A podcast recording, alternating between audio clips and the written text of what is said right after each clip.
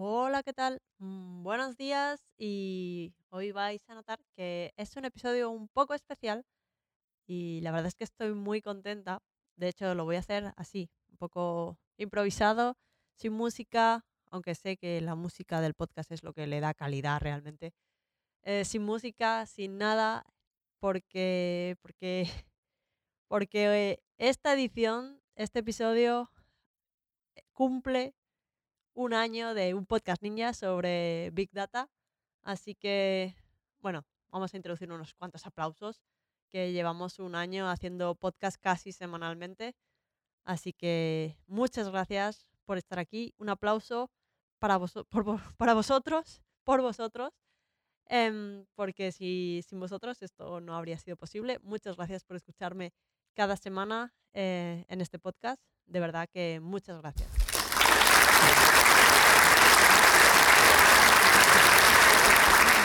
Así que nada, había pensado en hacer un episodio un poco, un poco especial, eh, un episodio de aniversario, porque un podcast así de, de caché tiene que tener un, especial de aniversario.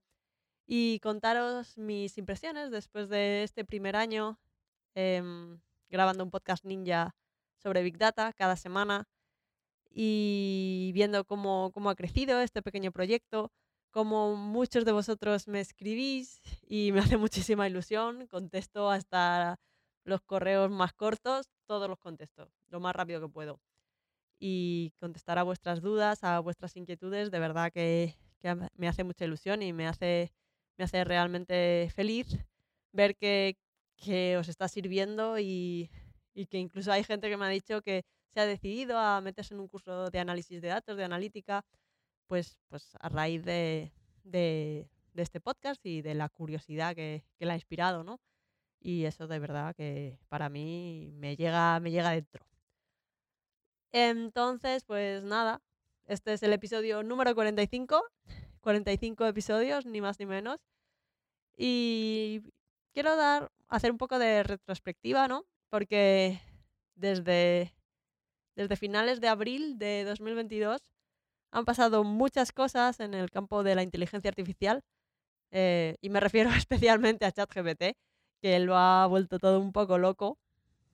La inteligencia artificial ahora está en puro hype, ah, desbocada. eh, está desbocada realmente si vais a Google Trends y veis y buscáis inteligencia artificial como término de búsqueda, vais a ver que, que va hacia la luna la tendencia, porque en los últimos meses de verdad que todo el mundo eh, habla de inteligencia artificial, de las consecuencias y, y muchas veces yo lo pienso y, y ves que muchas veces se, di- se habla de, de esta inteligencia artificial un poco desde el desconocimiento y más de- desde el lado de ciencia ficción, de lo que hemos visto en las películas, desde un futuro, de un futuro que, que no sabemos muy bien qué nos espera con, con estos avances que van tan rápidos.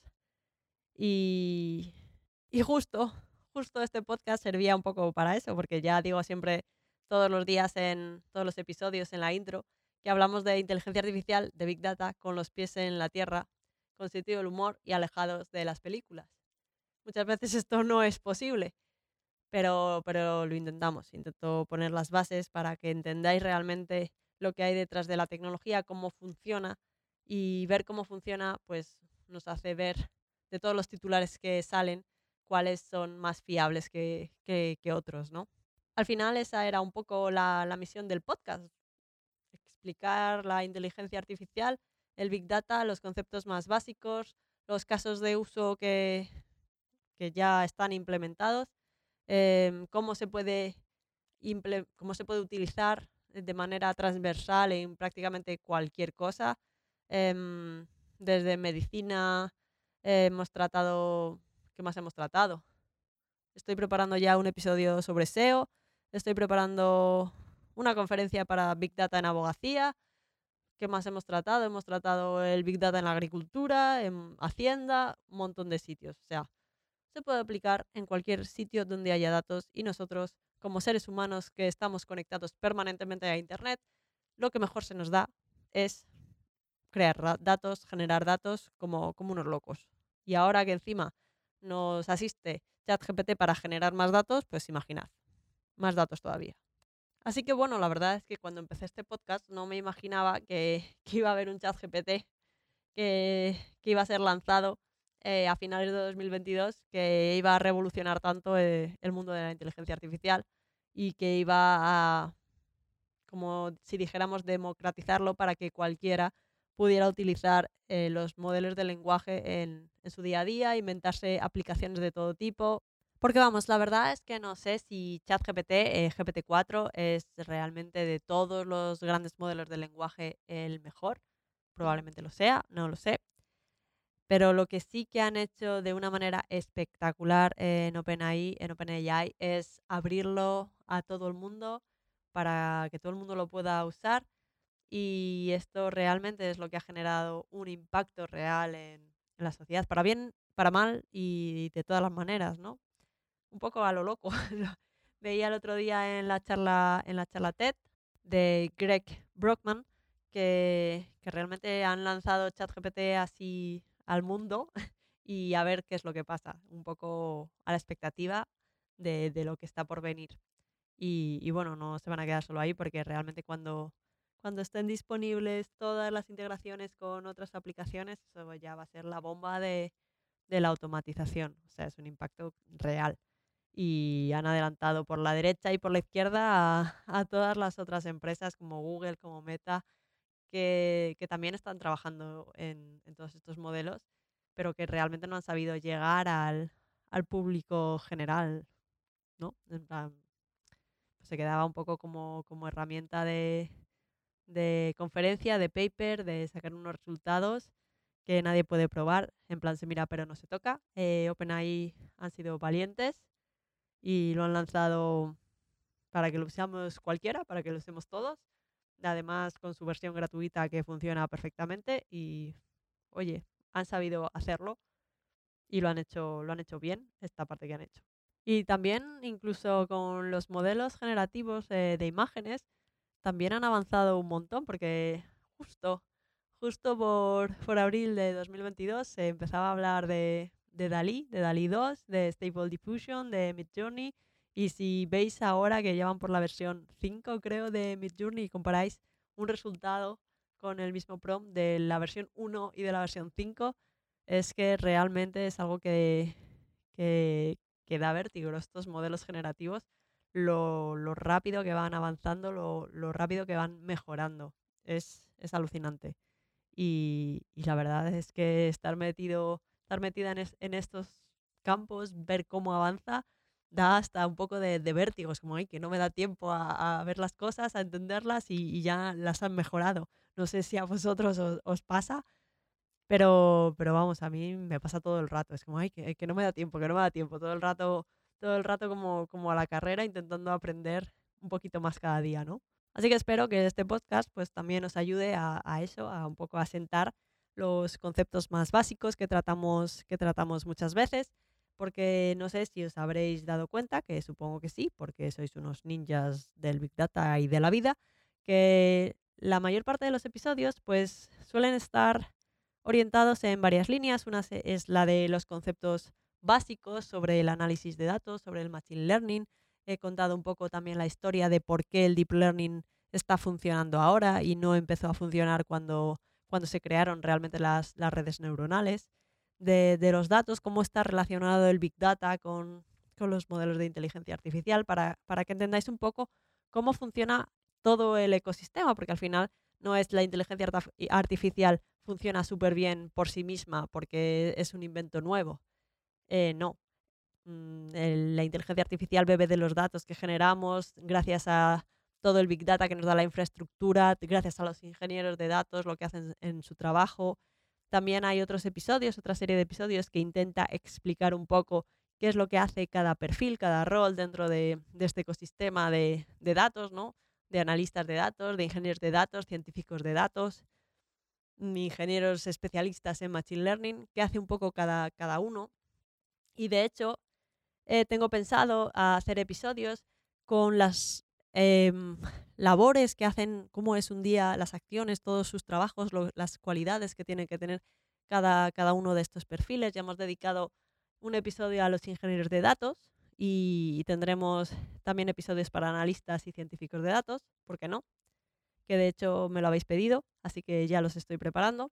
Y luego también tenemos pues eso, eh, casos de uso en el mundo real de cómo, cómo se utilizan estas cosas, tanto el Big Data como, como el análisis de datos, como el Machine Learning o la inteligencia artificial. Hemos visto, como digo, a lo largo de estos episodios, pues cómo puede utilizar Starbucks el Big Data, cómo lo utiliza Airbnb en los primeros episodios.